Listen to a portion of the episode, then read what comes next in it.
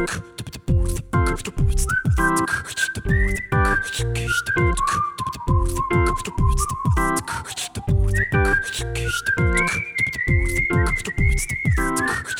Hambacher Forst bis zur Jaiba, wenn ich Greta aus Schweden so sehe, mache ich mir überhaupt keine Sorgen, denn ich weiß, die Kids sind okay.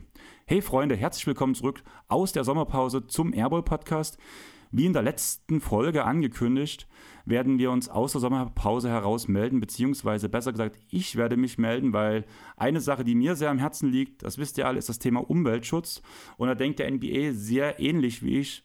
Zum Beispiel hat die NBA ähm, im Rahmen des Projektes Sport für Klima sich als Ziel gesetzt, bis 2030 den CO2-Ausstoß um 50 Prozent zu reduzieren. Jedes Team geht dabei seinen eigenen Weg.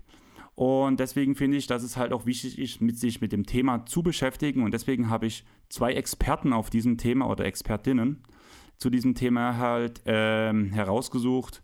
Anton und Liotta von Fridays for Future Dresden. Grüßt euch. Hallo. Hallöle. Also als erstes danke, dass ihr dabei seid. Und dann erste kurze Frage. Könntet ihr euch kurz vorstellen, dass unsere Hörer mit euch was anfangen können, wie ihr auch so auf das Thema Umweltschutz und Fridays for Future aufmerksam geworden seid? Ich schätze mal, NBA-Bezug wird bei euch wenig vorhanden sein, bis gar keiner. Von daher werde ich euch nicht nach eurem Lieblingsteam und eurem Lieblingsspieler fragen, was sonst so die Standardfrage am Anfang jeder Folge ist. Aber dann lasst doch lieber mal hören, wie ihr zu Fridays for Future gekommen seid und wer ihr so seid. Anton, willst du anfangen? Ja, kann ich machen. Ähm, ich bin Anton, ich bin 15 Jahre alt. Ich äh, bin jetzt seit, ich würde sagen, einem Jahr bei Fridays for Future aktiv in Dresden. Ähm, äh, ja, genau. Also ich bin ähm, in die Orga von Fridays for Future gekommen. Das war letztes Jahr beim, also vor zwei, also beim Global, beim vor, vorletzten Global so rum. Ähm, da äh, wurde so durchgesagt, so ja, wer hat Bock in der Orga aktiv zu werden? Und da dachte ich mir so, jo, da bin ich dabei und habe mich gemeldet. Genau. Liotta, wie lief das bei dir? Ja, also ja, hallo, ich bin Liotta, ich bin 14 Jahre alt. Ich habe so allgemein vom Klima her schon viel von der Familie mitbekommen und habe beim letzten großen Global Strike auch von den Plänen, Plänen erfahren. ähm, ich weiß nicht, ja, egal. Ähm, und war dann auch so, ja, kannst ja mal vorbeigucken und seitdem bin ich da auch drin, seit ungefähr einem halben Jahr und kriegte alles ein bisschen mit zu den verschiedenen Projekten. Eine Riesenfrage, die mich beschäftigt. Wenn ich so an meine Zeit denke, wo ich so 14, 15 war, klar, wir sind schon auf die Straße gegangen, haben vor allem am 13.02. Nazis blockiert, damit sie nicht durch Dresden laufen können. Allerdings waren sonst andere politische Themen sehr ähm, sage ich mal, bescheiden gesät, beziehungsweise sie waren bestimmt aktuell, aber man hat einfach nichts mitbekommen. Wie kommt es oder was denkt ihr, wie es dazu kommt, dass gerade jetzt so diese junge Generation halt Thema Fridays for Future, die Kids sind okay, wie, ZSK, wie Yoshi von ZSK singt. Ähm, wie kommt es, dass auf einmal jetzt diese Generation aufsteht und dass, blöd gesagt, die Kinder und die jungen Erwachsenen den Älteren zeigen müssen, wie es geht, dass wir diesen Planeten am Leben halten? Also ich denke hauptsächlich, weil es ja jetzt vor Dingen in die kritische Richtung geht. Also sowohl was die globale Erderwärmung angeht und alles weitere. Und ich glaube, das war damals einfach noch nicht so präsent, also von Sachen, die passiert sind oder ja, und wurde auch einfach jetzt erst so richtig groß auch an alle Generationen rangebracht. Anton, was denkst du? Also da bin ich auch der Meinung, ähm, also ich glaube, es ist man merkt halt, also ich zum Beispiel merke schon die Auswirkungen vom, ich sag mal, Klimawandel. Zum Beispiel, wir haben Sommer und es hat jetzt die letzten zwei Wochen einfach nur geregnet. Und da, ich finde, da kann man nochmal, also man kann das jetzt, es ist jetzt nicht unbedingt nur auf äh, Klimawandel zurückzuschieben, ähm, aber es hat, denke ich, schon was damit zu tun. Und ich glaube, da sieht man auch, also man kann schon sagen, das hat was damit zu tun und dadurch, denke ich, wird einem nochmal klar, jo, jetzt muss ich was dagegen machen. Ich finde das auf jeden Fall sehr wichtig. Du hast gerade ein, also ein gutes Thema angesprochen mit dem Regen. Vor zwei Wochen hatten wir ja sogar in Dresden hier einen relativ großen Hagelsturm, wo der mich voll erwischt hat und auch kalt erwischt hat. Wenn man überlegt, Hagel im Sommer gab es vor zehn Jahren einfach noch nicht. Und wenn wir jetzt noch mal ein bisschen weiter zurückdenken, wenn wir an Silvester denken, wo wir bei 20 Grad in kurzer Hose Silvester gefeiert haben, auch das gab es jahrelang nicht. Und auch dieses Jahr haben wir einen der heißesten Sommer überhaupt seit der Wärmeaufzeichnung. Und ja, ich würde gerne mit euch über fünf Themen reden, die ich euch schon zukommen gelassen habe. Als Übergang nehme ich dazu, einfach um auch unseren NBA-Hörern ein bisschen Basketball-Content zu bieten, fünf Themen oder vier Themen, die sich die NBA ausgedacht hat bzw. organisiert hat, um dem Klimaschutz dienlich zu sein. Und ganz ehrlich, wenn unsere aller Lieblingsliga, zumindest jetzt von unseren Basketball-Nerds, ähm, den Umweltschutz so wichtig findet, ist es auch ein Thema, über was man auf jeden Fall reden sollte. Und deswegen würde ich sagen, steigen wir direkt in den ersten Punkt ein zu dem Thema kostenloser öffentlicher Personennahverkehr. Malta und Luxemburg haben es schon geschafft. Die, bei ihnen ist es möglich, man kann in allen Bahnen und Bussen kostenlos fahren. In einigen französischen Gemeinden ist dieser Schritt auch schon gegangen worden. Und ab in Deutschland soll ab 2024 in Erlangen ein Pilotprojekt gestartet werden, wo das auch vorerst möglich sein wird. Wie wichtig denkt ihr, ist ein kostenloser öffentlicher Personennahverkehr im Anbetracht auf Klimaschutz? Mm, also einmal wird dadurch sehr viele Emissionen ähm, eingespart, äh, dass, da man weniger CO2 ausstößt, weil man ja, also man kann noch Fahrrad fahren, man kann noch Bahn fahren, aber was das Wichtigste ist, dass man halt weniger Auto fährt. Also ich finde persönlich das Thema sehr wichtig, das so in die Richtung zu treiben, dass es auf jeden Fall, also angenommen, es wird gesagt, wir können das noch nicht kostenlos machen, dass man sagt, man macht es auf jeden Fall billiger, weil im Moment ist es ja nur so, die Preise steigen in die Höhe, so, also es ist wirklich, weiß ich nicht, kann ich ja nicht irgendwie in Worte fassen. Ähm, und es ist super wichtig, weil sobald das bezahlbar wird, sobald, sobald man diese Alternative aufzeigen kann sagen kann, ey, das lohnt sich, Leute, dann denke ich, wird das auch mehr genutzt. Also mittlerweile ist es ja auch schon so, dass Fliegen teilweise, teilweise billiger ist als Bahn, also Bus und Bahnfahren so, was ich finde, das ist ein absolutes No-Go so. Und ja, ich hoffe, wir gehen da in eine gute Richtung, dass das billiger wird bis hin zu kostenlos. Die gute Richtung ist ja wirklich ein wichtiger Punkt, den du gerade ansprichst, finde ich, weil wir hatten letztes Jahr das 9-Euro-Ticket, was mittlerweile das 49-Euro-Ticket ist, was man aber nicht 49-Euro-Ticket nennen soll. Danke, Herr Lindner, weil es soll eventuell sogar wieder teurer werden, deswegen soll es Deutschland-Ticket genannt werden. Das ist ja auch ein Punkt, warum ihr zum Beispiel auf die Straße geht und halt für öffentlichen Personennahverkehr halt auf die Straße geht, blöd gesagt, um zum Beispiel ein Konzept, was mir halt auch, was ich mir rausgesucht habe, was ja eigentlich ein gutes Ziel wäre, was auch in Erlangen zum Beispiel durchgesetzt sollte, wäre ja, wenn man weniger Autos hat, zumindest in den Großstädten, könnte man Parkplätze, ähm, sage ich mal, platt machen und da einfach neue Grünflächen anpflanzen. Und man sagt ja nicht umsonst, also wir in Dresden haben ja relativ viel Glück, wir sind eine relativ grüne Stadt, aber die meisten anderen Städter, sage ich mal, reden immer davon, wir haben viel zu wenig Parks, wir haben viel zu wenig Grünfläche, wir haben viel zu wenig Seen.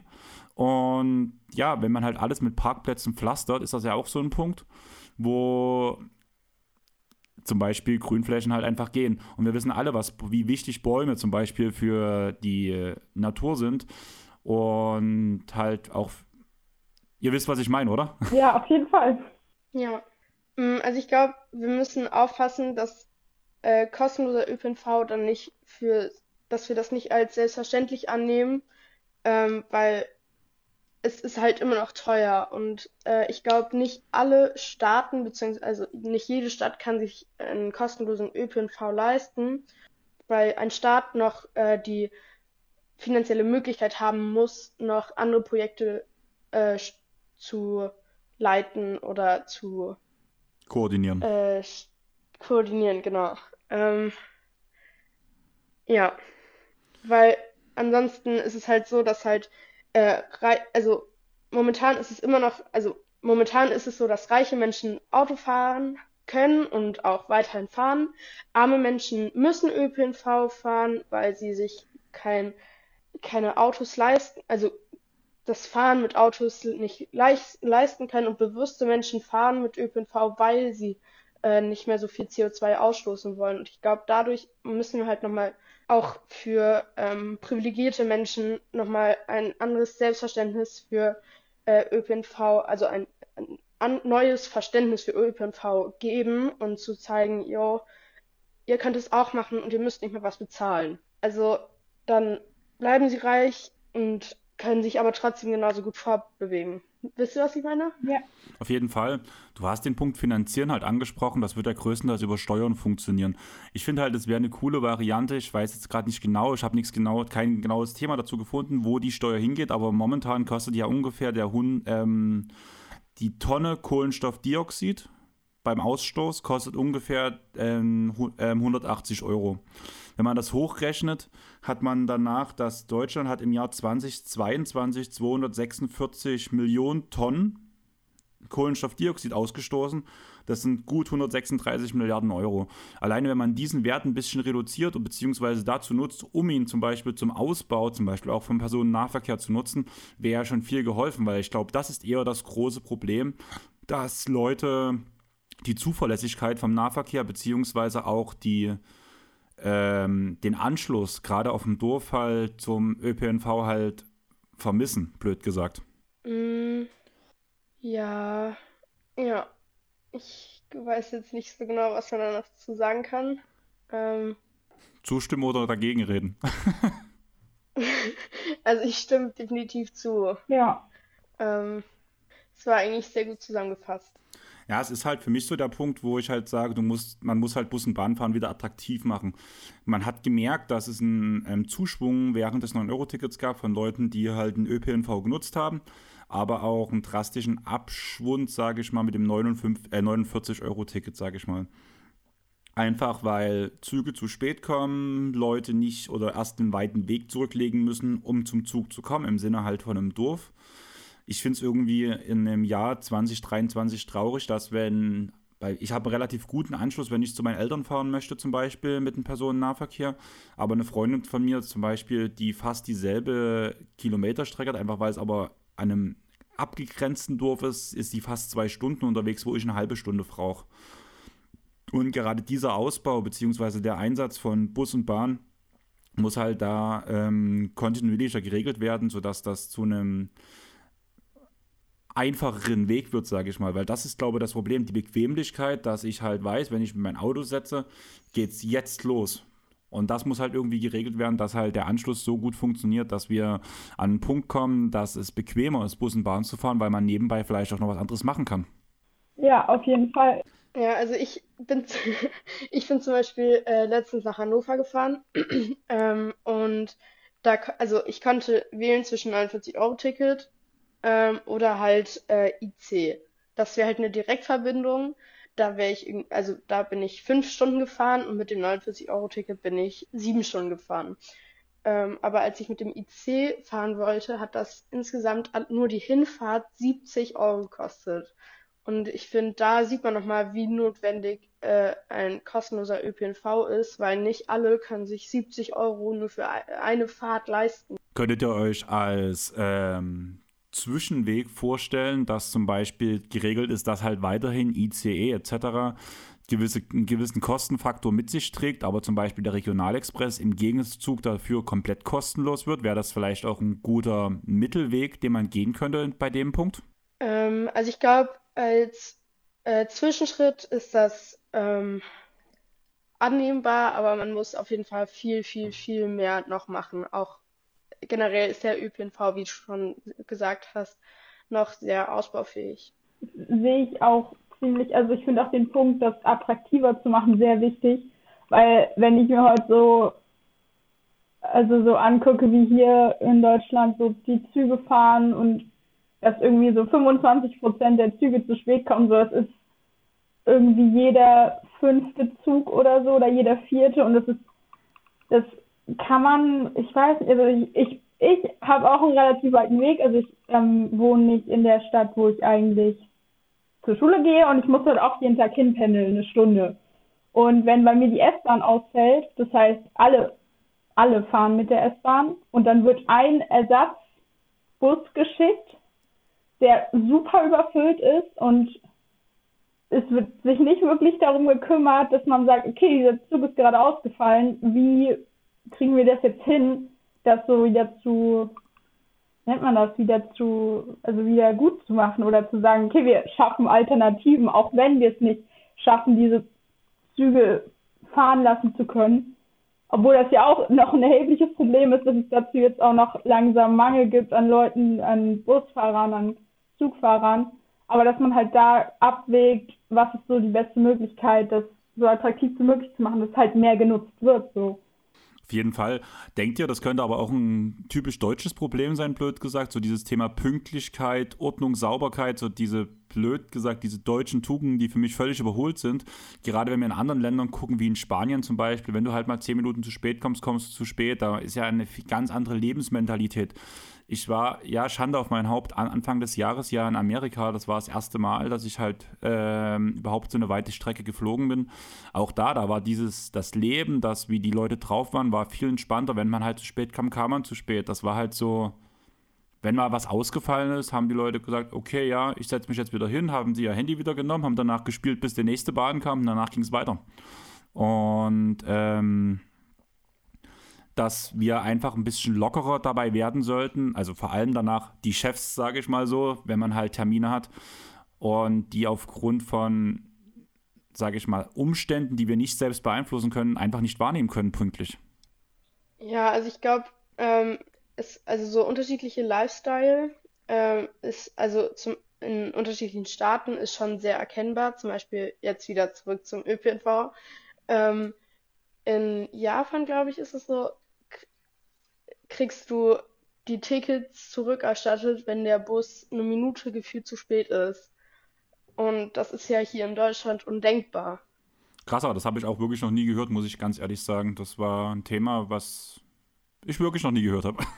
Ich habe das tatsächlich auch schon gehört, dass auch einfach in Japan die Züge einfach pünktlich kommen. So, da gibt es keinen Zug hat 50 Minuten Verspätung oder Zug hat 10 Minuten Verspätung, sondern da ist der Zug halt einfach pünktlich. So, also, aber klar, das sind auf jeden Fall, hat, äh, finde ich, hat Anna total gut gesagt, das, hat, das sind wirklich Weltenunterschiede, die da.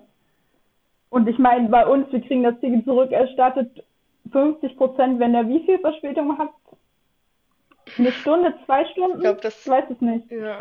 Aber, ja, ein krassen Unterschied auf jeden Fall sozusagen haben ja wirklich jetzt den ersten Punkt schon gut gefunden, warum man am 15.09. auf die Straße gehen sollte und zum Beispiel auch das Thema kostenloser und also kostenloser ÖPNV plus Ausbau des Nahverkehrs halt auf jeden Fall ähm, vor, vorzubringen, sage ich mal so. Habt ihr noch was zu dem Thema oder soll ich euch das erste NBA-Thema vorstellen? Ich wäre es für erste NBA-Thema. Auch. Top. Okay, dann würde ich mit dem anfangen. Es wurde jetzt vor kurzem der erste Spatenstich der Esperanza Grundschule gesetzt für den grünen Schulhof. Also das war eine Renovierung von einer Schule, die komplett aus, sage ich mal, Beton und Metallen stand, äh, bestand.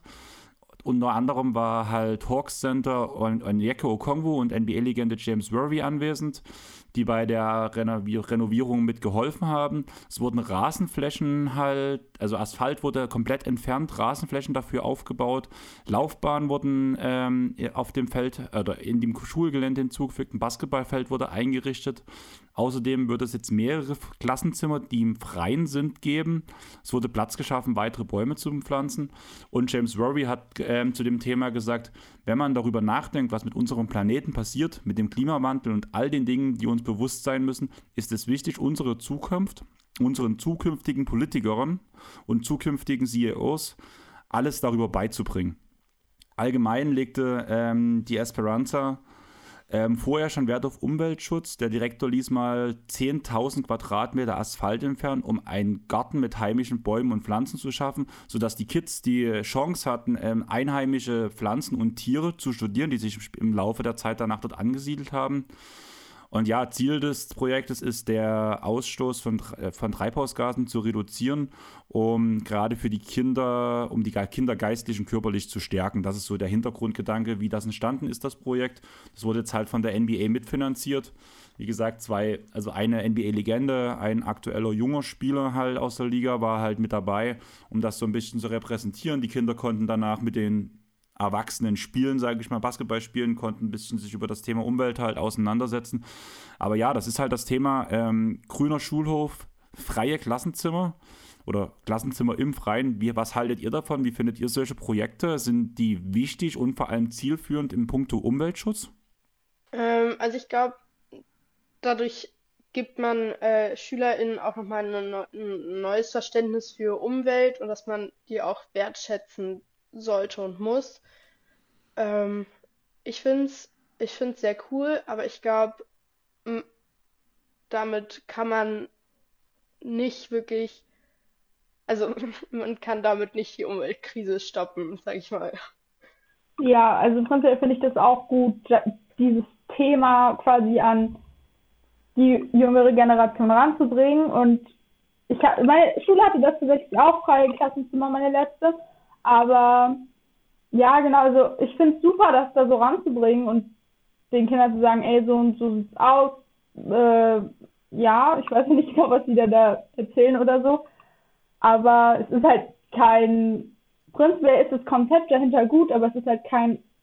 Kein Gamechanger. Ja, ja, genau.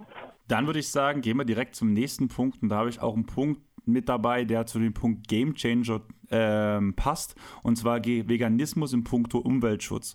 Wenn man jetzt wieder auf die NBA guckt, Chris Paul, Kyrie Irving, Javel McGee und DeAndre Jordan sind unter anderem ein paar der aktuellen Spieler, die zum Beispiel sich komplett vegan ernähren und dafür auch einstehen. Zum Beispiel hat Chris Paul bei der Doku-Reihe Game Changers mitgemacht und ernährt sich seit ähm, vier Jahren mittlerweile vegan wegen Chris Paul bin ich auch selber zum Veganer geworden, beziehungsweise ich hatte immer wieder versucht, ähm, die aufgrund der ethnischen Gründe und der umwelttechnischen Gründe das zu schaffen, aber gerade dadurch, dass er mein ähm, sportliches Idol war, mit so seiner Hilfe in Anführungsstrichen, weil er seinen Ernährungsplan veröffentlicht hat, auch selber viele Worte darüber verloren hat, war für mich der Punkt danach, wie ich vegan oder angefangen habe, mich ähm, vegan zu ernähren. Kyrie Irving ist das digitale Gesicht von Beyond Meat, eine Firma, die Fleischersatzprodukte herstellt.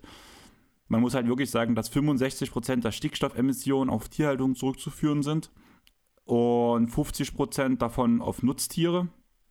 Außerdem ist beim Punkt Tierhaltung 35 Prozent Methanemissionen und 9 Prozent Kohlenstoffdioxidemissionen entstanden. Und ja, das ist halt so schon ein Riesenproblem. Ich habe mal eine Studie gehört, dass wenn von jetzt auf einmal ähm, alle Menschen vegan werden würden, würden wir 50 Prozent der Kohlenstoffdioxidemissionen weltweit reduzieren.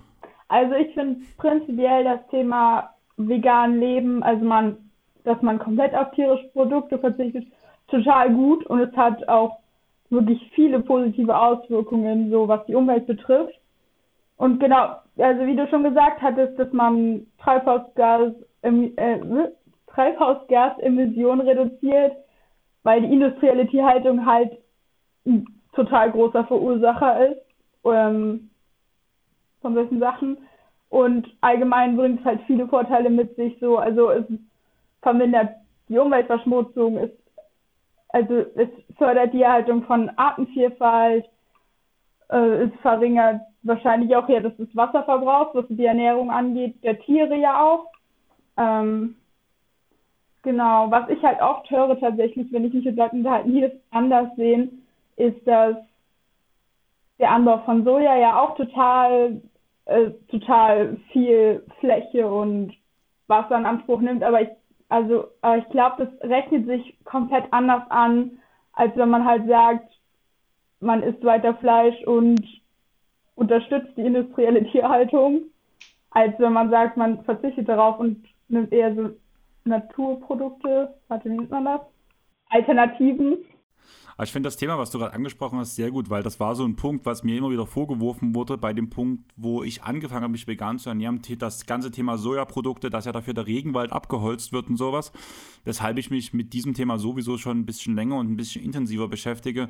Und ein interessanter Fakt, was ich dabei halt rausgefunden habe, ist, dass gerade mal 3% des, der kompletten Soja ähm, an der komplette Soja, was angebaut wurde, sage ich mal, wirklich nur für vegane bzw. vegetarische Produkte ähm, genutzt werden, weil der Großteil wirklich in die Tiernahrung geht und die Tiere halt damit gefüttert werden, ja. die wiederum das Fleisch sind, was, was Fleisch, also ich wollte gerade sagen, was wir essen, bei mir halt wäre es nicht der Punkt, bei euch weiß ich es noch nicht, wir hatten jetzt noch nicht genauer drüber geredet, aber ähm, im Endeffekt ist der Großteil de, der, des Regenwaldes, was abgeholzt wurde für Sojaprodukte, geht halt in, in, die Tierindustrie. Und das ist halt das große Problem. Und es wird aber, weil das nicht groß publiziert wird, wird das immer wieder den Veganern, Vegetariern angelastet, ähm, dass deswegen ja der Regenwald abgeholzt wird. Also diese Aussage konnte ich mir viel zu oft anhören. Ja, auf jeden Fall. Also ich, ja, also ich finde, ich finde, man sollte nochmal wirklich betonen, dass ähm, die Landwirtschaft, also beziehungsweise wirklich die Tierhaltung, vor allem Massentierhaltung, ähm, einer der bedeutet, bedeutendsten ähm, Verursacher der Treibhausgasemissionen äh, sind vom Wasserverbrauch, von der Entwaldung und sowas. Ähm, und also Folgen darauf sind halt wirklich sein Leben lang vegan, also wenn alle Menschen vegan sein würden, wäre es halt eine riesige Reduzierung von den Treibhauseffekten, ähm, weil in der Tierhaltung Methan ähm, Gas und auch Lachgas und auch andere viele andere Gase äh, verwendet werden. Ähm, und außerdem würde man noch sehr viele Wasserressourcen einsparen. Ähm, man würde Wälder und Biodiversität, Biodiversität ähm, äh, erhalten und außerdem würde man wirklich eine riesigen, riesige Ressourcenmengen ähm, äh, nicht verbrauchen und somit auch schützen. Ja, und außerdem würde man auch nochmal das Leben von Tieren wertschätzen, weil zum Beispiel, ich habe einen Freund, der lebt auf dem Bauernhof und der hat mir erzählt, dass er keine Nutztiere streichelt, weil er sich nicht vorstellen kann, dass er die nachher essen wird. Und sowas finde ich halt traurig, wenn Menschen Fleisch essen, aber sich nicht vorstellen können, ähm, Tiere zu töten. Und also ich kann mir auch nicht vorstellen, Tiere zu töten, aber de und deshalb esse ich auch jetzt seit, ich glaube jetzt zwei, zweieinhalb, drei Jahre jetzt auch kein Fleisch mehr. Du sagst gerade einen wichtigen Punkt, Tiere töten, wenn man halt ähm, das Fleisch essen möchte. Das war auch ein prägender Moment bei mir im Leben. Das war, wo ich das erste Mal drüber nachgedacht habe, mich vegetarisch zu ernähren, beziehungsweise es dann auch zum allerersten Mal probiert hatte. Meine Eltern schlachten halt auch selber, sie kümmern sich halt auch gut und das ist halt um einiges besser als halt die, der Punkt Massentierhaltung, ja, was halt logisch ist, wenn es halt vom Biobauern wirklich kommt, anstatt halt irgendwo aus einem großen, sag ich mal, Schlachthaus. Aber mein Vater konnte am Anfang halt auch kein, nicht zugucken, wie die Tiere sterben. Und da hat er mich damals zu einem Bauern mitgenommen und hat gefragt, hier, der Bauer, der Bock, der, das Schafbock, der macht so viel ähm, Lärm, kannst du ihn mal halten? Und hat mein Vater gefragt, mein Vater, nee, kann ich nie. Und ich bin dann halt hin und habe halt 15-Jähriger, glaube das Schaf gehalten. Ich schätze, dass ich 15 ungefähr war, zumindest so, wie es in meinem Kopf noch ungefähr ist. Und dann kam halt dieser Pressbolzen, hat das Schaf halt getötet, war instant tot. Und ich bin einfach nur noch raus kotzen gegangen, weil mir so schlecht wurde davon. Ja. Und das war halt einprägsam, sage ich mal. Ich konnte trotzdem, hat lange gedauert. Jetzt mache ich seit drei Jahren die vegane Ernährung. Aber ja, du hast halt vor uns einen Punkt zum Beispiel, das den Thema Wasserverbrauch angesprochen, fand ich sehr interessant. Da hat die äh, Instagram-Seite Vegan täglich vor kurzem erst einen Beitrag dazu gehabt, dass ähm, auf ein Kilogramm Rindfleisch werden 150.000 Liter Wasser im Schnitt benötigt, bis man das halt, sag ich mal. Das habe ich auch gesehen, ja. Genau. Und dafür kann man, jeder durchschnittliche Mensch 130 Mal duschen. Das finde ich halt auch schon heftig. Ein Kilogramm auf 130 Mal duschen zu rechnen, das ist halt schon heftig. Ähm, mhm. Danach Massentierhaltung vielleicht noch mal ganz kurz, um es einfach mal anzusprechen. Was schätzt ihr die, der Premium-Standard bei Massentierhaltung äh, oder bei ähm, Tierhaltung beim Punkto Schwein? Wie groß ist, äh, wie groß darf max minimal die Fläche sein, wie das Tier gehalten wird bei Premium? Ich glaube, das war, ich, ich habe das mal irgendwo gelesen. Ich glaube, das war bei zwei Quadratmetern. 1,5. Boah. Boah. Das ist halt, also ein Teil davon muss eine Außenfläche sein. Das ist noch der Punkt bei Premium, was halt vielleicht positiv ist, aber bei, wenn ich mir überlege, 1,5 Quadratmeter, muss ein Teil Außenfläche sein, mhm. äh, schwierig. Und der mindest, der niedrigste Standard ist 0,75 Quadratmeter. Um das nur noch mal kurz anzusprechen. Ach du Kacke. Und das ist einfach ja, also ich... traurig. Ja, definitiv. Also ich hatte tatsächlich auch mal so eine Situation. Ähm, damals hatte ein Nachbar von uns, der hatte Hasen und der war so ein Typ, der hat immer diese Felle dann verkauft. Und ich weiß auch noch, dass ich auch einmal mit dabei wäre, ein, einmal mit dabei, also ich bin schon eigentlich mein ganzes Leben lang vegetarisch, einfach weil es von meiner, von meinen Eltern auch, also ich bin so aufgewachsen, deswegen kenne ich nicht so groß anders. Aber das war auch so ein Punkt, ich war auch mit dabei und der hat mir das dann gezeigt, wie man das macht. Und ich war so, nee, das, das kann man eigentlich nicht machen. Ich glaube, man kann sich das gar nicht vorstellen, wie es diesem Tier dann im Moment geht. Und ich glaube auch, dass es super schwer ist, sowas äh, nachzuvollziehen. Und ja, und ich bin dann so der Meinung, ey, wenn Leute da gar nicht auf sich einreden lassen und sagen, nee, aber ich will weiter mein Fleisch essen, dann denke ich mir, okay, aber dann sagt doch zum Beispiel äh, Weihnachten, ja, aber bei uns ist Tradition, dass immer Fleisch auf den Tisch kommt und sagt man, okay, dann esst ihr zu besonderen Anlässen zum Beispiel Fleisch und dann aber zum Beispiel von einem Typen, den ihr kennt, sagt, okay, das ist von hier, äh, es ist Bio, was weiß ich, also so, dass man sagt, man sagt trotzdem noch, es ist was Besonderes, so, es ist keine Selbstverständlichkeit, in den Laden zu gehen und sich für 1,20 irgendeine Billigwurst zu kaufen, hm. die man jeden Abend isst, so. Ja, also ich glaube, was man muss halt wirklich nochmal wertschätzen, dass man, also wenn, wenn man gerade Fleisch isst, dass man wirklich ein Tier isst, was vielleicht vor einem Monat noch gelebt hat, also nicht Monat, vielleicht vor einer Woche oder so. Und ich, ich glaube, also viele Menschen ist das wirklich nicht klar. Also ich, ich bin selber nicht vegan, ich bin nur vegetarisch, weil ich, also ich trinke, ich liebe Milch und ich merke selber an mir, dass ich nicht merke, also ich vergesse mittlerweile, dass es vom Tier ist. Und ich finde, das ist, dafür schäme ich mich auch selber, dass ich einfach nicht realisieren kann, dass es wirklich vom Tier ist, was dafür vielleicht auch gestorben ist und so. Ja. Ja, ich sag mal so, ähm, ich wollte gerade sagen, ist ja nicht bloß Fleisch, wenn man ganz über Fleisch redet, zum Beispiel Milchprodukte ist halt auch so ein Thema. Im Endeffekt sind wir uns aber, glaube ich, alle drei einig, dass wir halt niemanden Fleisch oder Milchprodukte verbieten würden. Einfach dieser Umgang damit, dieser bessere und bewusstere Umgang, wo das Ding herkommt, wo man das Produkt herbezieht, das ist halt der ideale und wichtige Punkt, dass man halt Fleisch oder Tierprodukte zu besonderen Anlässen konsumiert. Und da reden wir jetzt nicht mal über das Thema Honig, weil Honig ja eigentlich, glaube ich, noch so das umstrittenste Thema im Punkto vegan ist. Ich konsumiere das nicht, obwohl meine Eltern auch eine Imkerei haben nebenbei. Aber das ist halt sowas, was halt keinen Tierschaden verursacht, sage ich mal. Mhm. Aber deswegen, ich meine halt einfach an alle Leute, die halt Fleisch konsumieren, die Tierprodukte konsumieren, einfach drüber nachdenken, wo es herkommt und wertschätzen. Das ist schon mal wichtiger. Ja. Und vielleicht auch ab und zu dann doch mal da, den Griff in ein Ersatzprodukt nehmen, weil man halt sagt, heute ist halt kein besonderer Anlass. Ja, es gibt halt Thanksgiving in Amerika den Truthahn. Von mir aus sollen die den Truthahn essen, weil es Tradition ist. Oder ähm, meine El bei meinen Eltern gab es Karpfen immer zum ersten Weihnachtsfeiertag. Ich liebe Fisch, aber ich habe es halt, bei mir ist so, ich muss ganz oder gar nicht, weil sonst, also ich bin auch von einem auf den anderen Tag komplett vegan geworden, weil ich es nicht anders kann. Und deswegen gebe ich mir auch keine Ausnahmen, weil ich sonst Angst habe, wirklich das, ähm, zurückzufallen. Ja, also ich habe, ich versuche jetzt auch seit zwei Wochen vegan zu sein und ich merke selber, dass, wie schwer das ist.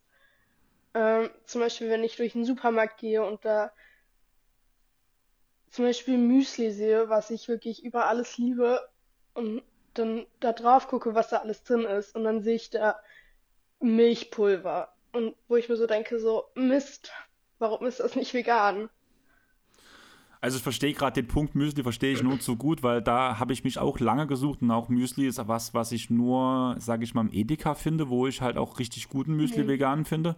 Allerdings muss man auch sagen, in den letzten Jahren also wie gesagt, in den drei Jahren, ich habe es ich hab's richtig krass gemerkt, wie gefühlt mittlerweile die ähm, vegane alternative Abteilung mindestens verdreifacht oder vervierfacht wurde, weil es so viele Angebote ja. gibt und auch so viele Sachen gibt, die einfach gut schmecken.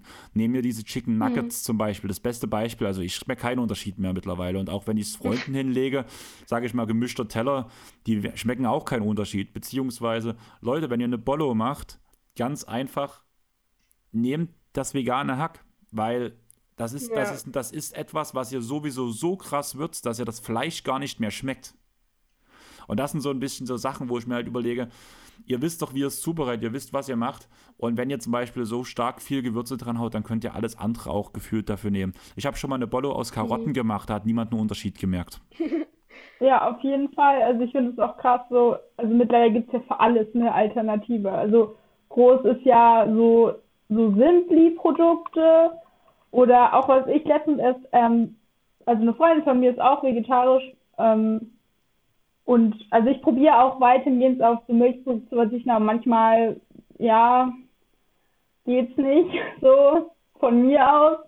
Ähm, oder so vegetarische Fischstäbchen mit so Gemüse zum Beispiel, wo ich mir denke, klar, es ist so einfach, es ist so lecker. Und ich meine, du kannst ja sogar, es gibt für alles mittlerweile eine Alternative. Also es ist wirklich, es ist ja nicht so, dass wir angenommen, wir verzichten auf Fleisch oder auf Milchbrot, äh, Milchprodukte zu kurz kommen, so. Also, dass wir uns da so krass einschränken ja. müssten, also was Fleisch angeht.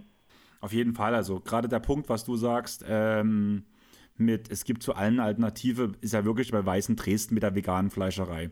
Was es dort für eine Auswahl gibt, ist einfach unglaublich und vom Geschmack her ist es richtig super. Also ich bin dort auch mindestens zwei, dreimal im Monat.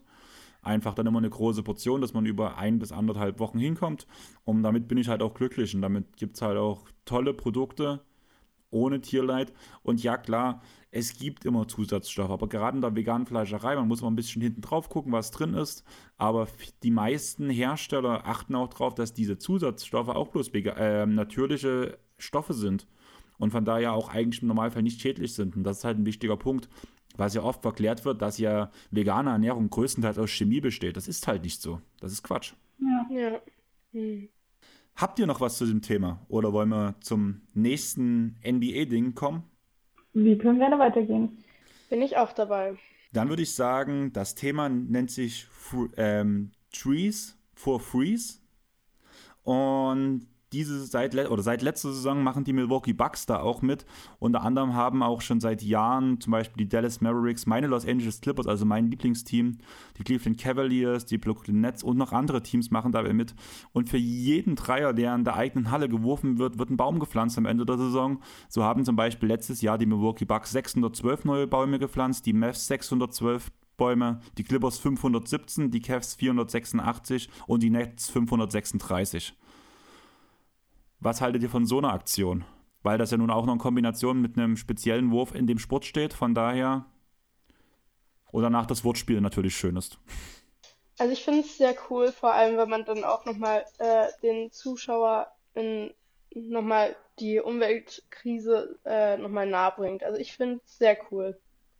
Ja, auf jeden Fall gehe ich mit. Also ich habe tatsächlich ähm, auch so ein Buch zu Hause, wo das nochmal so in so einer Karte quasi wiedergespiegelt wird. So, was würde passieren, wenn so und so viele Leute so und so viele Bäume gepflanzt sind? Wie sehe das quasi so im allgemeinen Bild aus? Und ich finde allgemein solche Pro Projekte immer richtig, also immer gut. So. Ähm, es gibt ja auch so, ich weiß gerade nicht, wie es heißt, diesen Browser, der dann auch irgendwie Bäume pflanzt, aber da stecke ich halt gar nicht drin. Also ich weiß nicht, was dann da genau passiert. Also quasi, ja, also ich stecke da nicht so krass drin, dass ich sagen kann, ich kenne mich damit aus und ich weiß, was da wirklich danach im Nachhinein passiert. Im Endeffekt ist es ja wirklich was einfach, was ja auch die Luft reinigt. Jeder Baum hilft dazu, die Luft zu reinigen, mehr Sauerstoff zu produzieren, was ja eigentlich ein wichtiges Thema ist und was ja immer wieder angesprochen wird, was halt verhindert wird durch zum Beispiel die Abholzung des Regenwaldes, durch ähm, Schaffung von Parkplätzen etc. Und deswegen finde ich es halt cool, dass ähm, verschiedene NBA-Teams sich mittlerweile bei dieser Aktion angesprochen haben und halt dabei mitmachen. Und deswegen würde ich aber einfach direkt weitergehen, weil ein anderer Punkt, wo viele Wälder abge äh, abgeholzt werden, ist das Thema Kohle. Und deswegen Kohleausstieg, warum ist das so wichtig? Dieser soll ja im Idealfall 2030 passieren. Einfach äh, als Schutz der Umwelt und für die fossilen Brennstoffe. Das Thema Lützerath, Hambacher Forst etc. war ja ein großes Thema. Da waren ja die Schauplätze in Deutschland sehr groß, wo vor allem junge, Deu äh, junge Menschen gezeigt haben, was sie wollen und die danach dort eine große Blockade geschaffen haben. Meine erste Frage wäre, auch wenn die Demo aufgelöst wurde, im Endeffekt, was, muss man ehrlich sein, absehbar war, seht ihr Lützerath oder auch Hambach ähm, als Erfolg trotzdem? Ähm, also ich glaube, zum Thema Lützerath. Also es ist wirklich traurig, dass der jetzt abgeholzt wurde. Ähm, aber ich glaube, es ist ein riesiger Erfolg, dass acht, ich glaube, das waren 38.000 Menschen da waren und äh, für, also gegen die Abholzung äh, beziehungsweise Abbaggerung ähm, demonstriert haben. Und ich glaube, das hat, also ich glaube nicht nur, ich weiß, dass es so viel, ähm, äh, ähm, so viel Presse bekommen hat, dass eigentlich jeder Mensch in Deutschland weiß, äh, was in Lützerath passiert ist. Und ich glaube, das ist super wichtig und hat auch super viel gebracht. Ja, auf jeden Fall auch einfach zu sagen, wir sind hier so, wir sind ultra viele Menschen, ja wahrscheinlich mehr als erwartet.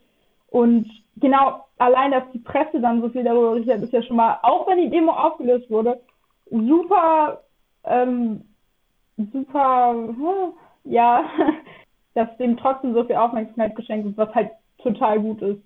Auch wenn es halt am Ende aufgelöst wurde, so. Also es wurde halt wenigstens ein Zeichen gesetzt und was ist wenigstens? Es wurde ein Zeichen gesetzt und wurde gesagt, ey, wir sind hier so, das ist unsere Meinung. Ja. Ich muss halt wirklich dran denken, ähm, wo ich, wenn ich mich an die Bilder an Lützerath erinnere, wie viele Leute das waren und vor allem, was man für einen Altersschnitt dort hatte.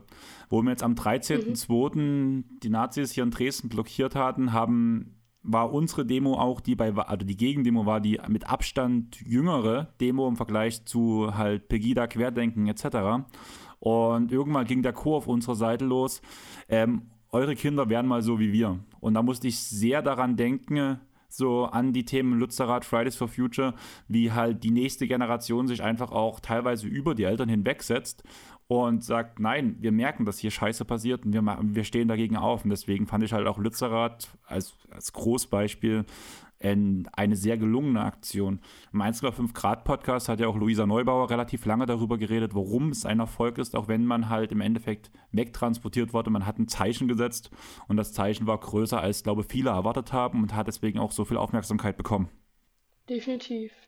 Ähm, also ich persönlich war nicht, in, also ich wäre super gerne äh, in Lützerath dabei gewesen, ähm, aber ich konnte leider nicht, auch wegen Corona. Äh, aber dafür war ich im Halbo bei der ähm, der Halbo ist auch ein Wald, der abgebaggert wurde in der Nähe ähm, Sachsen, glaube ich, ist er sogar. Ähm, und da gab es auch eine Gegendemo von Rechtsextremisten. Ähm, und das war so krass, weil man nochmal wirklich realisiert hat, ja, wir sind jetzt hier nur, um für unsere Zukunft zu demonstrieren und da gibt es Menschen, die nicht unserer Meinung sind und nicht denken, ja, man sollte nicht für unsere Zukunft, also nicht gegen den Klimawandel was machen, sondern einfach, ich sag mal, wegschauen und nichts machen. Und ich finde, da wird man, also da wird mir nochmal klar, wie, ich sag mal, politisiert wir sind. Und das finde ich immer noch sehr krass.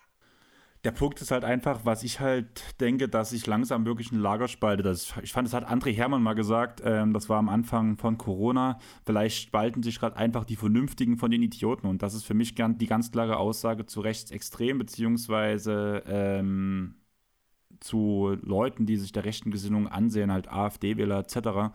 Weil gerade ja. wenn man tiefer ins Programm reinguckt, merkt man halt einfach, was das, was das für ein Scheißprogramm ist, was die fahren, wo Gelder abgesetzt werden, wo Gelder hingesteckt werden sollen. Und das hat halt einfach keine Zukunft. Wenn ich Aussagen höre, wie ich habe diese Woche einem Arbeitskollegen gesagt, ja, hier, ich freue mich schon Mittwoch, Fridays for Future Pod, bin gerade mitten in der Vorbereitung drin. Frisst viel Zeit in der Vorbereitung, weil ich halt auch in der Frühschicht immer extrem müde bin, deswegen macht es doppelt anstrengend. Aber ich freue mich einfach auf das Thema und der so, ja, aber warum willst du mit denen reden? Ich so, ja, weil wir einen Klimawandel haben. Der so, wieso? Wir haben bloß eine neue Heißzeit. Und ich so, hä, wie eine neue Heißzeit? Ja, das war doch bei den Dinosauriern damals auch nicht anders. Und ich dachte mir so, von welchem Planeten kommst du gleich nochmal? Ja. Und das sind halt so Aussagen, die mich einfach tierisch aufregen, weil halt das, blöd gesagt, Bildüberschriften zitieren immer größer wird, habe ich das Gefühl. Ja, auf jeden Fall. Ja, ich finde auch allgemein, so, da wird ein komplett falsches Bild vermittelt. Also ich bin mittlerweile so weit, ich gucke mir nicht mehr an, was auf der Startseite von irgendeinem Suchprogramm angezeigt wird. Gucke ich mir mittlerweile auch nicht mehr an, was da drunter steht, an Anfragen, was haben Leute gegoogelt, weil es, es macht einen so kaputt, weil so 75 Prozent davon entweder niemanden interessiert oder totaler Schwachsinn ist so. Ja, also ich, ich glaube, die Kluft zwischen Menschen, die was, also die wissen, was gerade mit unserer Umwelt und mit unserer Natur geschieht und zwischen den Menschen, die einfach wegschauen und denken, ja, das ist nicht so schlimm, das passt, also das ist, das gehört sich so, wird halt immer größer und ich glaube, auch die Menschen, die denken, ja, gibt's nicht, müssen wir trotzdem mitziehen und sagen, doch, es gibt sie, also es gibt den Klimawandel und ihr sollt mal gefällig zuhören, was wir euch sagen. Ja. Auf jeden Fall. Die Frage ist halt, ab welchem Punkt hören diese Menschen zu? Wie viele Leute müssen auf sie einreden? Also am ehesten habe ich da gute Erfahrungen gemacht, wenn halt wirklich eine, eine, Gruppe gegen einen steht und er danach zuhört, weil er sich dann denkt, ja, wenn alle, also plötzlich dieser Gruppenzwang kann man halt auch positiv nutzen, wenn halt alle wirklich davon erzählen, dass das scheiße ist, dann überdenkt man auch mal seine eigene Meinung. Zumindest funktioniert das bei ein paar Leuten. Und gerade eine, ein Thema ist halt, um ein bisschen auf dem Thema Kohleausstieg zurückzukommen, was halt von allen Seiten nachgewiesen wird, und da wird ja auch niemand anders was erzählen, dass der größte Kohlenstoffdioxidausstoß ähm, in Deutschland von Kohleverbrennung kommt. Und wenn man einfach die Klimaziele erreichen will, muss man eigentlich spätestens 2030 raus sein. Aber selbst das wäre schon zu spät, bin ich der Meinung. Und jetzt ist ja diese Aussage mit 2038, wo ich mir so denke, äh, warum, wieso, weshalb? Ja, Was genau. So dieses, ja, wir gehen auf eure Einforderungen ein, aber in diesen Jahren baggern wir noch viel mehr ab als zuvor. Und es ist so, Leute, das ergibt keinen Sinn so. Also, hä?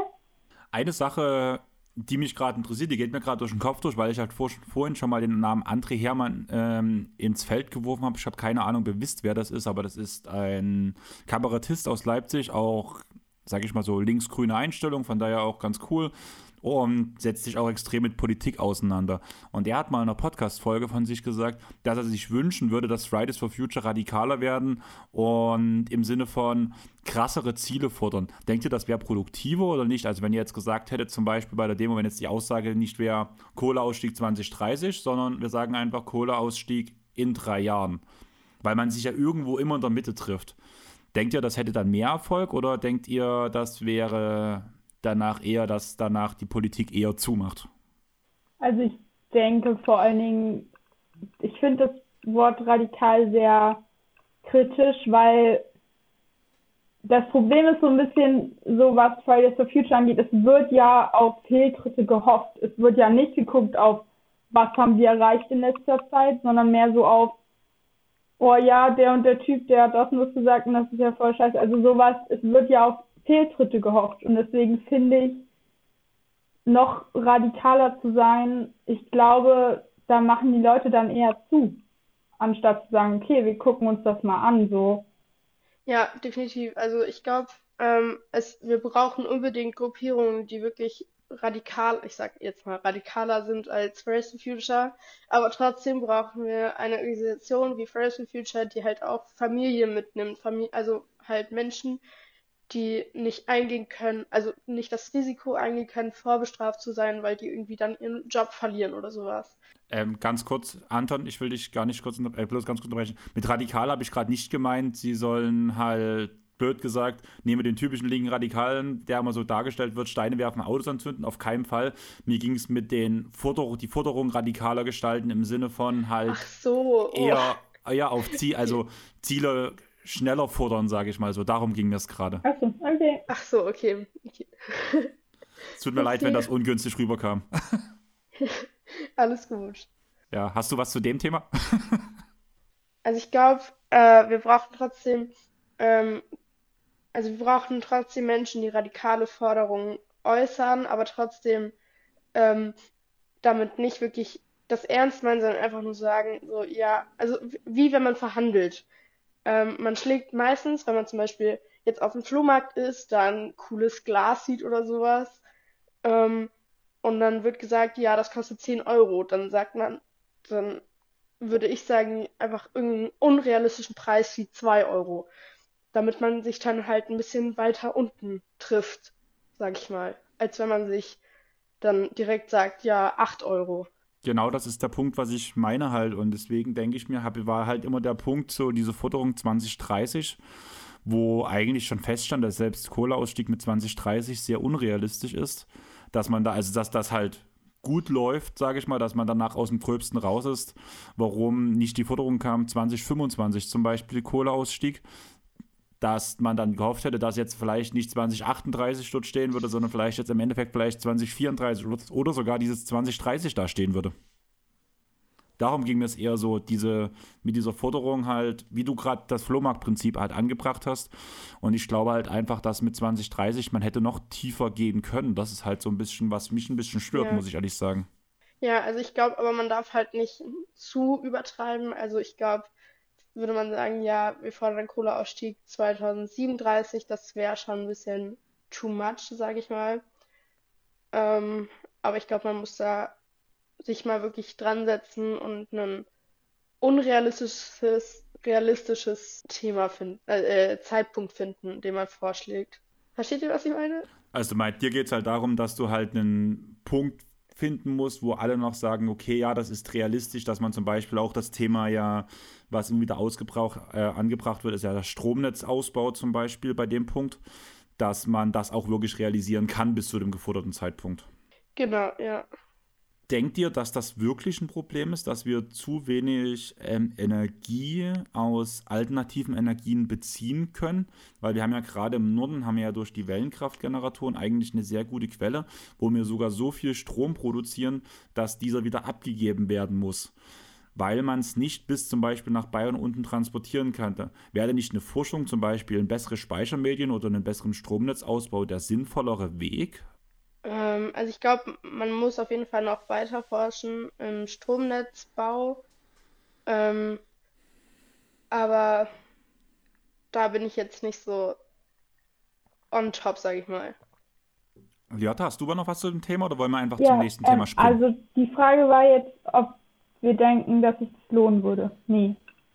Hä? Ähm, vom Prinzip her, ob man jetzt schon genug Energie produziert aufgrund von alternativen Energien, um ganz Deutschland damit zu versorgen und dass es nur daran hapert, dass der Stromnetzausbau noch nicht weit genug getrieben ist, beziehungsweise das ideale Speichermedium noch nicht gefunden ist?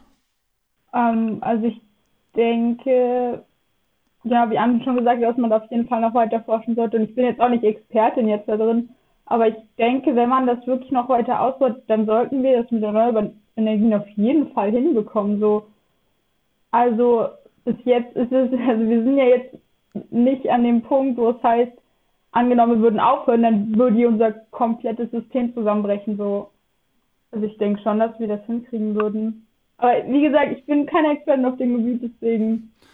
Alles ja. gut, also deswegen habe ich auch, äh, wir sind bei dem Thema ja alle keine Experten und jeder hat sich so seine Steckenpferde, sage ich mal so, ihr bei dem Punkt Fridays for Future, auch bei den Lehrgängen und sowas, die ihr besucht, ich habe mich halt reingelesen, die Themen. Und das war bloß ein Punkt, der mir aufgefallen ist, der halt öfters mal in den Medien halt ähm, wieder angesprochen wurde, halt Stromnetzausbau, weshalb ich es einfach mal kurz mit reinbringen würde. Aber ich würde sagen, wir springen einfach zum nächsten Thema. Und zwar das Moda-Sender in Portland, wo die Portland Trailblazers spielen, bekommt die LEED OM-Auszeichnung 4.1 Platin-Zertifizierung. Das bedeutet, das ist das, also dieses Zertifikat ist das am weitesten verbreiteste Umwelt, äh, verbreiteste Zertifikat für umweltfreundliche Gebäude, was auch den höchsten Ansprüchen entspricht. Im puncto Energie, Wasser, Abfall, Transport und menschliche Erfahrung innerhalb eines Gebäudes.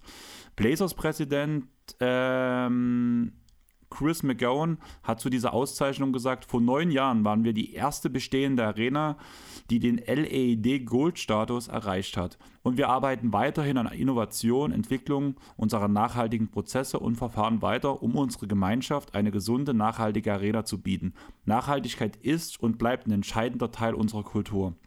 Aber was passiert genau im Modersender? Lebensmittelabfälle werden in Erde umgewandelt, sprich kompostiert.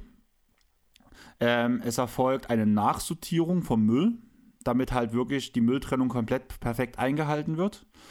Ähm, es äh, gibt einen umweltbewussten Einkauf, Recycling und eine Umleitung von, von Lebensmittelabfällen, zum Beispiel an andere Familien. Also was heißt ähm, Abfällen, also von Sachen, die übrig bleiben, die werden halt an hungernde Familien weitergegeben.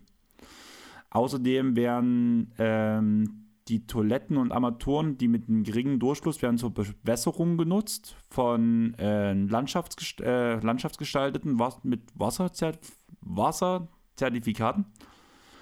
Außerdem tut ähm, das Moda-Sender eine Ausgleichszahlung in einem hohen Betrag noch auf ähm, Eigen Gebühr machen. Also das müssen die zahlen, machen sie aber, um den CO2-Ausgleich ähm, puncto Erdgas ähm, auszugleichen.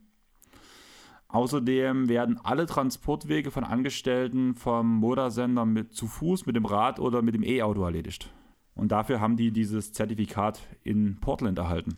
Also prinzipiell hört sich das eigentlich gut an, wenn ich das jetzt richtig verstanden habe, alles, oder? Ich finde das, okay. Also ich habe ich hab auch, hab auch nichts Negatives daran. Also genau. ich finde wirklich gut, was sie machen. Also sie sind für mich ein Vorreiter, sage ich mal so, im Vergleich zu anderen Fußball oder im Vergleich zu anderen Sportclubs. Fußball ist ja gerade ein schlechtes Thema gerade. Einfach gerade, wenn man auch nach Saudi-Arabien guckt, was da in der Liga gerade los ist, auch, oder auch die letzte WM war das ja, glaube ich, angeguckt hat, mit den ähm, gekühlten Arenen, sage ich mal so. Ja. Und da finde ich es halt cool, dass halt ähm, die NBA, beziehungsweise in dem Fall sich die Portland Trailblazers halt auf die Fahne geschrieben haben, dass sie halt einfach so gut wie möglich alle Energien nutzen, die Energien, die nicht nachhaltig sind, extra bezahlen nochmal, um halt ja wieder was zurückzugeben und halt nichts verschwenden lassen. Also prinzipiell finde ich das Konzept gut, als ein, also einfach weil, so wie sich das angehört hat, ja wirklich alles verwertet wird. Ich habe darüber selbst noch nichts gelesen, aber so was ich jetzt gehört habe, finde ich das ähm, äh, dieses Konzept total gut und ich finde ein ziemlich großer Schritt sogar in die richtige Richtung. Und ja, so ein bisschen die Hoffnung da, dass es vielleicht jetzt irgendwie sich so ein bisschen verbreitet. Anton? Ja, also äh, ich glaube ähm, auch so ein Schritt, dass äh, auch unterschiedliche Sportmannschaften ähm, auch mehr auf Umweltschutz und so achten und das halt auch öffentlich darstellen, ist, glaube ich, auch sehr gut und wichtig, ähm, da die dann auch Menschen, die eigentlich eher nichts, also die auch, also Menschen, die sportinteressiert sind, ähm, aber nicht wirklich Ahnung vom, von Umweltschutz und so haben, aber tr dann trotzdem eine, eine Schnittstelle mit dem Umweltschutz haben und nicht da dann alleine dastehen und keinen Plan haben, sondern immer einen Ort haben, wo die hingehen können und gucken, was machen die? Kann ich das auch irgendwie nachmachen und auch irgendwie versuchen mitzuhelfen und so. Ja, genau. Das finde ich halt auch cool, muss ich sagen. Mal eine kleine Info für euch einfach mal. So eine NBA-Arena umfasst 15.000 bis 20.000 Plätze, je nachdem, wo man halt gerade ist. Das Modersender habe ich jetzt nicht extra gegoogelt gehabt nach der Platzzahl, aber es sind halt auch wirklich viele, viele Leute, die es betrifft. Und bei mindestens 41 Heimspielen pro Saison, wo jedes Mal die Fans in die Arena pilgern, da merkt man das halt schon. Wo ich in Los Angeles war, haben auch zum Beispiel die Lakers, die hatten jedes Mal Werbung von Beyond Meat zum Beispiel eingespielt, wo du auch gemerkt hast, dass ähm, an den Essensständen immer vegane ähm, Angebote auch gab, was halt echt geil ist. Also auch da ist die NBA halt so eine Liga, die halt so ein bisschen Vorreiter sein möchte. Und deswegen fand ich das als Kombination mit dem Fridays for Future Pod ganz cool. Aber ich habe gerade von den Transportwegen geredet innerhalb des Moda-Senders Fuß, Rad und E-Auto. Und da ist jetzt meine Frage an euch. Was denkt ihr, wie geht es voran mit der Fahrradwende und dem Punkto E-Autos? Kann man es den Leuten bequemer machen mit einem E-Auto als mit dem normalen Auto? Ähm, was sind Probleme in der heutigen Kommunikation? Warum wollen immer noch vor allem Parteien wie halt FDP unbedingt Verbrenner nutzen. Und warum geht man nicht den grünen Weg? Mm, also ich glaube, es ist wichtig, also ich glaube, es hilft schon, ähm, mit dem E-Auto zu fahren, also jetzt spezifisch auf E-Autos. Ähm, aber das Problem ist halt, wenn Menschen sich jedes Jahr ein neues E-Auto kaufen und trotzdem sagen, ja, ist ja ein neues E-Auto und dann helfe ich ja trotzdem der Umwelt damit, ähm, da können, also ich finde, dann können die direkt auch auf beim Verbrennermotor bleiben, weil ähm, also die Batterien bei E-Autos äh, enthalten viele super seltene Rohstoffe, ähm, die auch, also die halt wichtige und seltene äh, Ressourcen der Erde sind. Und wenn man die halt immer weiter nutzt und ähm, weiterhin rücksichtslos ja benutzt, ähm, äh, ja, nutzt, dann, ähm, ich, ich habe gerade einen Blackout, mein Vater ist gerade nach Hause gekommen, sorry. Alles gut. Du warst bei dem Punkt, dass du ähm, das ja, also das, das grobe Thema, was ja auch viel angeprangert wird, dass die Batterie der E-Autos halt schon so umweltschädlich sind, wie wenn man einen Verbrenner so und so, äh, so und so viele Jahre fahren würde.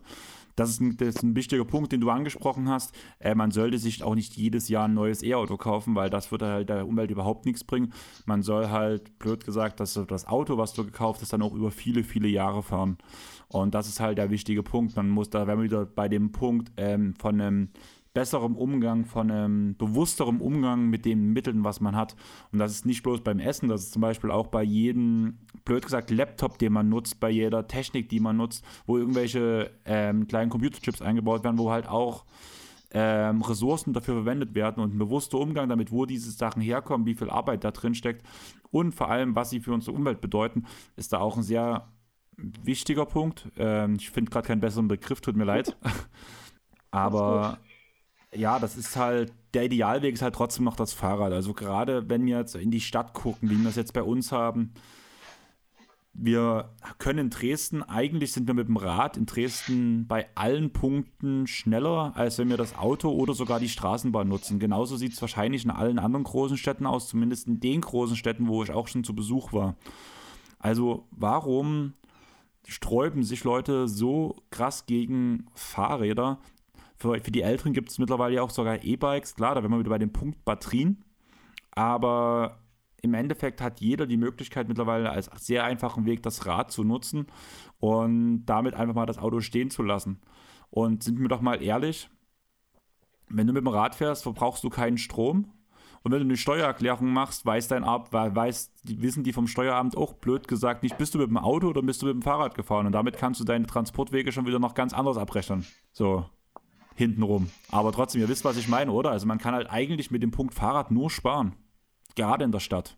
Ja, auf jeden Fall. Also ja, ich denke, was ich sehr oft höre von Leuten, wenn ich mich mit Leuten darüber unterhalte, ist dieses, dass es ja nicht genug gefördert wird, was ich auch irgendwie in, in einer gewissen Weise sogar sehe bei uns in Deutschland, weil die, wenn ich nach Österreich gucke, so Wien, also als ich in Wien war, das kannst du dir gar nicht vorstellen, wie das da aussieht. Da sind 50 Prozent der Straßen Fahrradwege. Also nur. Also egal welche, welche Seitenstraße du reintest, es gibt Fahrradwege so. Und bei uns hat es irgendwie zwei Jahre lang gebraucht, um einen Fahrradweg zu bauen von von mir bis nach Dresden. Und prinzip, also ich finde, Fahrradfahren ist voll die gute Sache. Und wenn Leute wirklich aufs Autobahn sagen, nee, aber ich muss jetzt hier noch weiter mit meinem Auto fahren, dann denke ich mir, wenn es keine andere Übergangslösung gibt, Übergang im Sinne von, dass die Leute mit weiter äh, Auto fahren müssen, aber halt irgendwie ein halbes Jahr brauchen, um sich der Sache anzunehmen oder so, und das so zu sehen. Also was ich persönlich kritisch finde, ist, dass an Sachen immer nur das Negative aufgezeigt wird und nicht das, was ist die positive Seite daran, was haben wir bis jetzt denn auch schon zum Beispiel schon geschafft. Also ich finde, das wird viel zu wenig irgendwie mitgeteilt, was haben wir bis jetzt eigentlich schon geschafft, weil es wird immer nur aufgezeigt, was ist gerade scheiße, was läuft doof, äh, das und das ist Schlimmes passiert. Ich finde, da gibt's, finde ich, trotzdem noch viele Ausbaufähigkeiten, um das besser zu, also wie nennt man das, ähm, mehr, ja, ähm, ah, ich habe kein Wort dafür. Das, das, das Erreichte ähm, vorzuzeigen, die ähm, positiven Dinge vorzuheben. Ja, oder wie nennt man das, also es ist angenehmer zu, nicht angenehmer zu machen, es ist komfort, nee. Komfortabler. Uh, ja. Also ja, das quasi, ja, ich stehe gerade irgendwie auch gerade auf dem Schlauch. Vom Motiv her willst du eigentlich, willst du darauf raus, dass man halt ähm, einen Weg finden sollte, dass halt die Leute eher sagen, ich steige jetzt aufs Fahrrad. Also zum Beispiel wird das ja von, von ein paar Firmen zum Beispiel angeboten. Bei meiner Firma zum Beispiel wird das Jobrad angeboten, wo man zur Finanzierung von einem Rad für den Arbeitsweg auch unterstützt wird zum Beispiel wo man dann halt leichter Zugang zu einem Fahrrad hat, was ja auch wieder beim Punkto Geld nicht für jeden möglich ist, sich sofort direkt ein gutes Rad zu kaufen, aber mit der Unterstützung zum Beispiel vom Unternehmen, beziehungsweise wenn da der Staat eine Förderung noch besser hinkriegen würde, dass man auch direkt über den Staat Förderungen zum Beispiel für ein umweltbewussteres Leben im Sinne zum Beispiel von Fahrradfahren schaffen würde, wäre das ja schon ein großer Punkt. Beziehungsweise halt, da wären wir wieder bei dem Ausbau, diesmal nicht persönlicher Nahverkehr, sondern diesmal Fahrradwege, ähm, Wege, wo keine Straßen sind, wo Autos langfahren, etc., würden halt schon viel helfen, einfach weil man dann halt sicher und meistens auch schneller halt zu seinem neuen Ziel kommt. Ja, auf jeden Fall. Ey, ach so, genau, ich meinte, dass man das lukrativer macht, dass man sagt, das sind die Vorteile daran und so und so sieht es aus, also quasi das lukrativ zu verpacken, anstatt zu sagen, ihr müsst jetzt unbedingt auf, aufs Fahrrad umsteigen, weil es ist alles gerade am Abstürzen, was ja so ist. Aber ich meine, dass man auch sagt, ey, wir haben das und das ist jetzt damit geschafft, so und so viel ist jetzt passiert. Wir können das noch, also wir können das noch mehr ausbauen, wir können da noch mehr bewegen. Das finde ich ist so ein Punkt, was man echt noch gut aufbauen könnte, so. Auf jeden Fall. Die Sache ist halt auch noch, was halt, man muss den Leuten auch Anreize bieten und zum Beispiel bloß zu sagen, Fahrradfahren ist gesund, hilft meistens nicht. Ich glaube, die AOK macht das, da bin ich mir aber gerade unsicher. Ich weiß, irgendeine Krankenkasse von einem Kumpel, wenn du via App deine Kilometer trackst, die du mit dem Fahrrad unterwegs warst, kriegst du am Ende des Jahres Geld dafür zurück, dass du Fahrrad gefahren bist. Das ist auch wieder ein riesen Ansporn für viele Leute wäre. Ja, auf jeden Fall. Ja. Also man sieht ja auch nochmal hier, hier in Dresden, vielleicht gibt es ein Drittel, nee, nicht mal, vielleicht ein Fünftel aller ähm, äh, Straßen hat einen Fahrradweg und der ist nicht mal, also ich würde sagen, 90% von denen sind nicht gut. Also die haben, richtig viele von denen haben Löcher, sind kaputt oder sind aus schlechtem Material. Und ich glaube, also zumindest in Dresden ist der Fahrradweg noch sehr, sehr ausbaufähig. Da hatte mein Podcast-Kollege auch ein Thema angesprochen, wo er mich gefragt hat, ob ich da, ob ihr da Infos dazu habt. Ähm, wie weit ist jetzt eigentlich der Plan, das Projekt der Ausbau der Fahrradwege zum Beispiel auch? Ähm, es geht ja um teilweise vierspurige Fahrradwege, wo du auf beiden Seiten der Straße jeweils zwei Fahrradwege, einmal für Hin- und für den Rückweg hast, also einmal links und einmal rechts fährt. Habt ihr da Infos darüber, ob es da neue Informationen gibt oder habt ihr da auch auf nichts mehr gestoßen? Ich habe mal gegoogelt, aber konnte halt auch nichts finden, muss ich ehrlich sagen. Ja, ich habe dazu jetzt auch nichts groß tatsächlich. Anton, wüsstest du irgendwas davon? Ähm, Weil sonst würde ich einfach mit dem nächsten Thema weitermachen. Nö, ich auch nicht, ich auch nicht. Okay.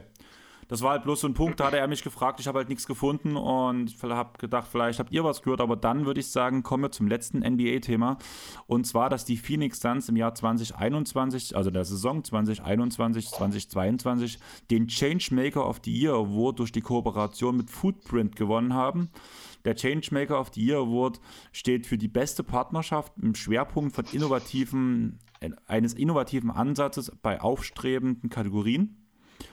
Dies haben die Suns mit Footprint halt gemacht, indem sie äh, sich für die Schaffung eines gesunden Planeten mit dem Schwerpunkt der Abhängigkeit von Einwegkunststoffen zu verhindern. Ziel der Suns von Footprint ist es, die komplette Arena plastikfrei ähm, zu schaffen. Und dafür sollen Faseralternativen genutzt werden. Zum Thema Einweg hat eine Freundin letztens etwas Katastrophales gesehen, muss ich sagen. Ähm, ihr kennt doch alle diese, wenn ihr in Rewe einkaufen geht, diese Netze zum Beispiel von Zwiebeln, oder? Ja. Und danach mhm. die losen Zwiebeln. Mhm. Was schätzt mhm. ihr, die werden zusammen eingekauft? Wie wird denn das alles so aufgewertet und was passiert da? Werden die einfach so lose gekauft oder was denkt ihr? Hm. Ich glaube, die werden in riesigen Netzen vielleicht transportiert und einfach dann geöffnet und dann dahin gelegt. Also ich habe eigentlich keinen Plan, wie das da hinkommt. Ja, ich denke, ja, wahrscheinlich auch irgendwie in irgendwelchen Kisten oder Netzen, ja, irgendwie so. Na, für mich war es immer so, dass gerade solche Produkte, die halt lose geliefert werden, entweder in Kisten, die halt wiederverwertbar sind, oder in großen Säcken, die wiederverwertbar sind, ähm, die dann genutzt werden. Auf jeden Fall war die besagte Freundin war im Rewe einkaufen hat gesehen, dass die losen Zwiebeln alle sind, hat sich noch geärgert, freut sich danach, dass ähm, eine Angestellte im Rewe sagt, hier, wir haben noch Zwiebeln im Lager, ich bringe die gleich mal. Und dann kommt die mit den Zwiebelnetzen, die nebenan halt sowieso mit vielen Zwiebeln lagen, also diese kleinen Zwiebelnetze, macht die auf und schüttet die rein. Echt? Das okay. ist irgendwie katastrophal. Das ist so richtig katastrophal. Auf jeden Fall. Aber ich habe tatsächlich auch noch nichts von gehört. Okay, das ist echt krass. Ja, davon muss ich auch nichts. Das ist, das zerstört gerade mein Weltbild. Also mhm. keine Ahnung, ob das ein praktischer Teil von vielen Unternehmen ist oder ob es bloß in dem Rewe ein Einzelfall war, aber das war halt was, wo ich es aus erster Hand erfahren habe, die das gesehen hat. Und vielleicht war es auch einfach bloß eine Kollegin dort, die oder eine Angestellte, die halt neu war und die wusste, wo sie das Richtige findet oder keine Ahnung, aber sorry, da kannst du auch einfach, wenn du so machst, kannst du einfach ein Netz von drüben nehmen und aufreißen. Da musst du nicht extra ins Lager gehen ja. dafür. Ja, ist wirklich so. Also vor allen Dingen angenommen, das ist wirklich so, dass sie das so machen. Ich glaube nicht, dass das dann ein spezieller Rewe ist, weil ich meine, sorry, äh, das ist ja eine Kette. Also ich denke nicht, dass sie dann pro. Mhm. Nicht? Okay. Dann. Doch, nee, das sollte zustimmen. Ach so, okay. Also ich, also ich denke, wenn das wirklich so sein soll, dass sie das einfach auf den Netzen in Kisten packen, dass das ist ja eine Kette. Also ich denke nicht, dass das jeder Rewe für sich entscheidet und sagt, bestellen wir jetzt diese extra losen Zwiebeln oder nicht, sondern eher, dass das dann so ein Ding ist, die machen das vielleicht einfach so. Aber ich will mich dazu jetzt gar nicht äußern oder irgendwie irgendwie äh, beschuldigen oder so, weil ich weiß es ja nicht. Aber trotzdem, also angenommen ist es wirklich so, dann wird das nicht nur in dem Rewe so passieren, denke ich jetzt mal. Der Punkt war halt einfach, ich habe halt drüber nachgedacht, dass halt die Phoenix Suns und vor allem Footprint halt daran arbeiten, dass man halt Einwegprodukte minimiert und das ja von vielen Unternehmen mittlerweile, also gerade hier auch in der Neustadt, also ich wohne in der Neustadt für euch, ähm, gibt es ja einige lose Geschäfte auch, wo du deine Cornflakes in deine eigene Packung füllen kannst, etc., wo einfach, wo es keine Verpackung gibt. Und dass sich viele damit aufhalten, plastikfrei zu arbeiten, einwegfrei zu arbeiten. Und danach passiert sowas. Also das finde ich halt einfach katastrophal. Mhm. Aber lasst uns noch mal ganz kurz zu dem Changemaker of the Year Award ähm, kommen. Ich schätze mal, es wird für euch, wird ja dann eine ähnliche Sache wie beim Moda-Sender sein, bloß halt auf eine andere Art und Weise, dass man halt Einweg vom, vermeidet und ähm, Plastik komplett abschaffen möchten darin. Das ist halt einfach ein guter Punkt aus meiner Sicht. Auch wieder ein Vorzeigeding oder eine Vorzeigeeinstellung, sage ich mal. Habt ihr noch was zu dem Punkt oder eigentlich ist es ja dasselbe wie Moda-Sender, oder? Für euch? Ja, also ich hätte nichts noch. Dann würde ich sagen, kommen wir einfach zum wirklich letzten Punkt für heute und damit haben wir, die, haben wir den Pod heute auch geschafft. Ähm, einfach für unsere Zuhörer, was denkt ihr, was sind kleine Dinge, die jedermann verändern kann in seinem Leben, ohne dass es ähm, großen Aufwand hat für alle und man tut damit der Umwelt was Gutes?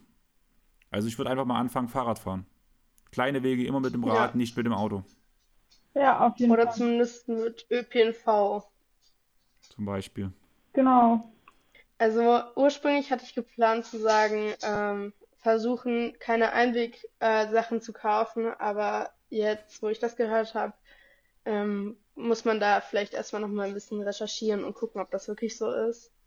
Also ich glaube immer noch ans Gute im Menschen und an die Vernunft des Menschen, auch wenn man manchmal daran wirklich zweifeln kann. Aber ich würde schon sagen, dass also es ist zumindest besser, wenn du als Person es so versuchst zu regeln. Solange ich schätze mal, wenn es wirklich ein großer Punkt wäre, dass das immer wieder passiert, denke ich, wäre der Aufschrei schon größer, weil gerade wenn man drüber nachdenkt, wie das mit Burger King ja lief, das ist ja auch nicht klein geblieben, dass da mal so ein veganes Nugget mit einem normalen Nugget halt vertauscht wurde. Das war ja wirklich, weil es ein Kettenproblem ja. war, ein großes Problem. Da ist es auch groß geworden und ich schätze mal, so wäre es bei den losen Produkten mittlerweile auch in der Aufklärung, die mittlerweile zumindest in unserer Bubble ähm, passiert. Ja. ja. Ja, was ich noch einen großen Punkt finde, ist vor allen Dingen, dass man sagt, ey, ich habe zum Beispiel ein bisschen Ahnung, so, dass man halt sagt, man teilt sein Wissen, also so ob das jetzt Freunde sind oder Familie, einfach, dass man sagt, dass man das so zu probiert, zu jedem, den man kennt, so ein bisschen heranzutragen. Also zu jeglicher Art, was so, was das Thema betrifft, wie, wie kann ich mithelfen, so. Auch wenn es vielleicht nur kleine Schritte sind. Auch wenn ja, es also, nur der Punkt ist, ich nehme keine Plastiktüte, um eine Gurke zu kaufen oder so. Ja. Ja. Also ich glaube, was auch hilft, einfach mal ein bisschen zu recherchieren, sich einfach mal eine Stunde oder so Zeit zu nehmen, sich einfach mal irgendwo hinzusetzen und einfach sich ein paar Artikel durchzulesen und einfach ein bisschen sein Wissen aufzuforschen. Aufzu, heißt das so? Ja, aufzuwerten. Aufzuforschen? Aufzuwerten, genau. Ja, oder wenn man keine Lust hat zu sagen, ich habe keine Lust jetzt um drei Seiten, ähm, drei Seiten irgendwas zu lesen, dann gibt es ja auch, wie gesagt, super viele Podcasts dazu. Und dann kann man ja auch sagen, okay, ich äh, bastel hier was gerade und ich mache mir nebenbei einen Podcast an. So. Das, Habt ihr beim Podcast Empfehlungen, mal abgesehen von 1,5 Grad? äh, Ähm, also ich persönlich höre nicht so viele Podcasts und wenn ich mal welche höre, dann suche ich mir einfach irgendwelche raus und höre nicht irgendwelche bestimmten ähm, Personen. Ich, also ich gucke immer, wenn ich auf irgendein Thema besonders Lust habe, dann gucke ich einfach bei Spotify oder so, ja, was gibt's denn? Ähm, und dann sehe ich zum Beispiel einen Podcast über Biodiversität und dann höre ich da rein und gucke, ob es mich interessiert. Und wenn nicht, dann suche ich mir halt einen anderen raus. Aber das ist auf jeden Fall sehr cool. ja, genau, das ist also meine empfehlen. Intention auch dahinter mit dem Podcast kenne da tatsächlich auch keinen genau und ich bin auch eher so eine Person, die dann in dem Moment einfach mal nachguckt und sagt, spricht mich an, hör mal rein. Ja, ich habe halt meine Standard-Podcasts, wo halt zum Beispiel 1,5 Grad mit drin ist, aber da muss ich halt zugeben, dass da nicht viel mehr Umweltschutz dabei ist. Klar, ein paar politische Themen noch dabei, alias der Fernsehpodcast oder Aufwachen zum Beispiel, die ähm, ja auch viel über ähm, die Politik halt und Thema Fahrradwende reden. Die sind ja auch mit Thilo Jung ja einen sehr alternativen Regisseur oder Journalisten mit dabei haben, zum Beispiel auch in ihrem Stuff, wo solche Themen immer wieder aufkommen, aber ich bin eher so der Mensch zum Beispiel, ich habe meine Standard-Podcasts, wenn mir einer empfohlen wird, höre ich rein, sage, gefällt mir, gefällt mir nicht, drücke ich Follow oder drücke ich nicht Follow.